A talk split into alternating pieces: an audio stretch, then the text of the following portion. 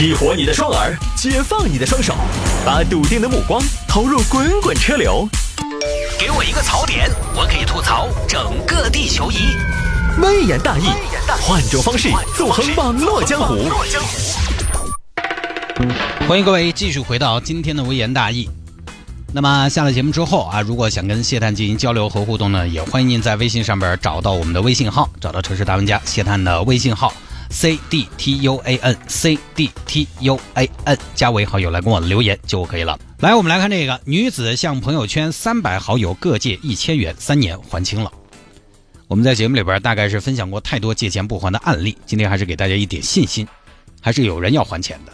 比如说我啊，所以呢，接下来我给大家一个二维码，大家扫一下。我最近遇到点困难，没有，这是开玩笑。来看吧啊。一个小姑娘叫海玲，四年前呢，二零一五年的时候，海玲的父亲开车撞了人。幺姐儿，幺姐儿，老二撞到人喽！啊，爸，车没事吧？车没得事，那边人着了，现在要垫医药费，多少啊？三十万，哎，脑壳都大了。幺姐儿，我跟你说，反正呢，爸爸也想了这个事情。你也才参加工作没得好久，你不管爸爸这个爸爸的责任，爸爸自己一个人承担。爸，您放心，我我本来就没打算管。对的吧？对的吧？你不管，哎，我想的就是你不管。我我有好多给好多嘛，给不起嘛，反正到时候该坐牢坐了，该枪毙枪毙嘛，没得事。爸爸已经活够了，你不管，反正养了你十多年、二十年，在你身上花了那么多钱。我跟你爸妈最好的都给你，把养老钱拿出来给你买房子，这些 哦你都不管，哦你不管，吃我们的用我们的无所谓，你走你的，哦这个事情我自己一个人承担。爸，你这么一说，哎呀，我还真是不好撒手不不管，对不对？我袖手旁观像什么话？没有没有，你真的不管，反正 就是这个，因为情绪当时很到位啊。哦，我们当父母的单线付出就是了。出事儿了，急需用钱。海玲那个时候呢也没什么那么多钱，自己的亲爹你看也不能不管，于是呢就想去借钱啊。但是有个背景啊，海玲她老汉儿呢是开卡车的，可能就出啥子事情了嘛。借钱三十万也不是个小数目。哎呀，我的朋友里面有谁拿得出来三十万呢？谢老板。哎，给谢老板打个电话。喂，谢老板儿。啊，海玲，你说，哈哈，有什么事儿？我最近遇到点麻烦，想找你借钱。喂，喂，海林，你说什么？你说你最近遇到点麻烦，然后怎么的？后面没听到啊？哎呀，喂，海林在吗？哎呀，你这个信号不好啊！喂，喂，哎呀，咋咋咋咋咋咋咋？海林，我不跟你说了，我出车祸了，我要死了，不跟你说了哈，我拜拜。问一个人要三十万，太为难人了。那我就多找几个人，每个人少借点这个思路对的啊。我不知道大家想过没有，对不对？你问中国每个老百姓要一块钱也不多，他们都给得出来，就给我嘛，我就成了十四亿富翁了。三十万而已，全中国十四亿人，每个人给我两厘钱就可以了。按这个思路来，多找人借，每个人少借点于是呢，海林计划了找三百个人借，每个人借一千块钱，这边就是三十万了。于是呢，海林自己写了一篇文章，把自己的情况交代清楚了，并且在文章里面阐述了自己的还款计划。小人本住在苏州的城边，家中有屋又有田，生活乐无边。谁知我那亲爹他开车不长眼，撞倒行人进医院，医疗费就要三十万。现在面向朋友圈的朋友们融资，每人一千元，还款计划是每个月还五个人，计划五年还清。这个文章呢一发布。是当天中午发布的，到了晚上就凑齐了三十万，这个凑的还是非常快的啊啊！当然他是借嘛，他不是像现在很多水滴筹的家庭，他也没说是借，就是直接拿过来啊捐款，他这个不一样，他是借，中间还有网友要给他借十万，哎，小小妹妹，我给你借十万哦，呃，不用不用，大叔，我只要一千块，每个人只要一千，被他拒绝了。给他借钱的网友里面啊，有海林认识的，也有海林不认识的。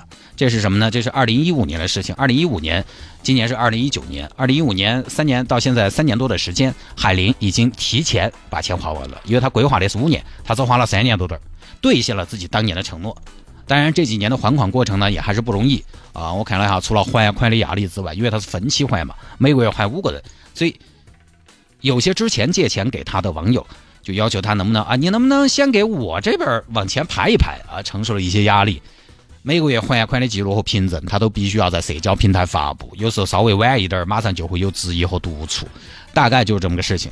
有朋友说：“哦哟，你可以找三百个人，每个人借一千，你这个不是朋友圈哦，你这是富豪圈哦。”其实这三百个人，解释一下，并不全是海林自己的朋友圈里面认识的人，有很多是他的朋友的转发，素不相识的人。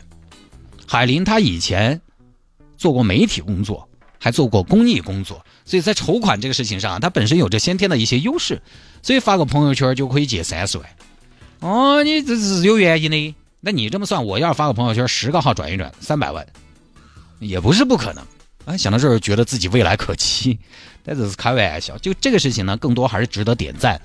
很多网友呢会把海林的这种诚信纳入到道德的范畴。毫无疑问，海林是诚信的啊，因为五年这个计划，坦白说确实太长了。长到什么呢？长到中间的变数会太大了。在这样一个大家有的时候彼此之间比较缺乏信任的社会，五年可能很多朋友他一开始看到他这个还款计划都会觉得不信。五年，五年到了，你还有没得动力去还？五年，我还不一定记得到这个事情，都说不一定。因为有些事情大家知道，借钱啊、要债这个事情，时间长了也就算了。好多社会上借钱出去收不回来的朋友，就是拖啊拖，拖啊拖。都从而立之年拖拢花甲之年了，有没？拖啊拖，如果不多，一是很不好要，二是自己最后就皮了，也就算了。你就说一千块钱等了四年，如果对方都还没收到，那你这边死缠烂打的，呃，死皮赖脸的不还，他可能有些人也就不计较了。所以能够持之以恒的在比较长的时间里把这三十万还完，我真的觉得还是够诚信了。但另一方面，必须要说哈，我今天又想说另外一个观点：海林诚信有诚信的条件。你看，海林一开始，其实他这个他计划是每个月还五个人，那一个月的还款就得是五千元。在还款之外，海林他还要支撑自己的生活开销。各位，你算一下，每个月至少嘛有个八九千万把块钱的收入嘛。包括后来海林自己提前完成了还款。其实也是基于一个客观条件，就是他自己讲述的，他的收入增长了，他每个月的还款基本不太影响自己的生活。你看，不太影响自己的生活，能还个七八千，就是真的呀，是懂。所以还款能力这个也是诚信的保障。所以啊，看诚信这个问题，不光是借钱之后后续的还款行为，诚信应该是从借钱之前就已经开始了的。你不考虑你的还款能力，你有的时候把自己说的再诚信也没得用。不考虑自己的还款能力，就已经是不诚信的开始了。因为现在有些朋友借钱，他不考虑这些啊，不考虑自己的还款能力，也不考虑自己的现在，比如说他可能根据这个月的收入来进行还款，来进行借贷，他也不考虑自己未来是不是稳定的。就这个东西呢，不考虑自己的还款能力，就已经是不诚信的开始。大家要想诚信，借钱之前就要考虑，我们不光要有诚信的观念。还要避免自己不要陷入不诚信的境地。